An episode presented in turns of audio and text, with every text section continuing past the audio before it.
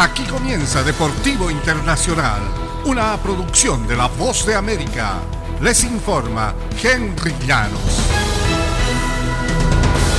En el baloncesto de la NBA, expectativa por Stephen Curry, quien incluso cuando estaba tendido en la cancha con el pívot de los Celtics, Al Horford, encima de su convaleciente tobillo, él sabía lo que estaba mal.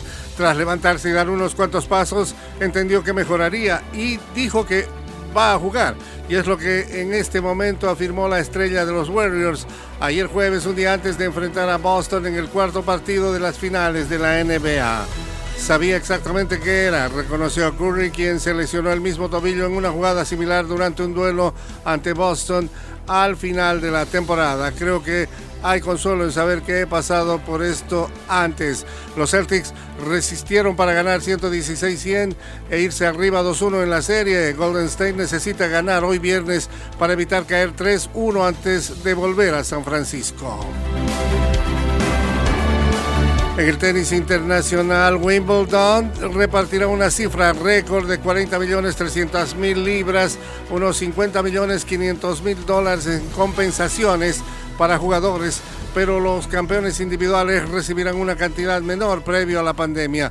La bolsa de premios, sin incluir los viáticos, totaliza 38 millones 900 mil libras, según anunció el All England Club. Los campeones individuales en ambas ramas ganarán 2 millones de libras, unos 2 millones y medio de dólares cada uno. La compensación total representa un incremento del 11% con respecto al año pasado, cuando la capacidad de asistencia se redujo debido a las restricciones por el coronavirus y un incremento del 5,4% con respecto a 2019.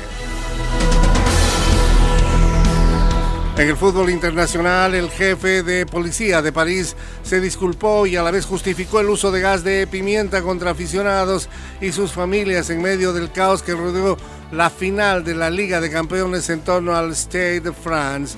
En una audiencia en el Senado que le exigió explicaciones sobre el de Black organizativa, el prefecto de la policía Didier Lallemand reconoció que lo sucedido en el suburbio de Saint-Denis fue evidentemente un fracaso porque se empujó o asaltó a la gente a la que debíamos brindarle seguridad.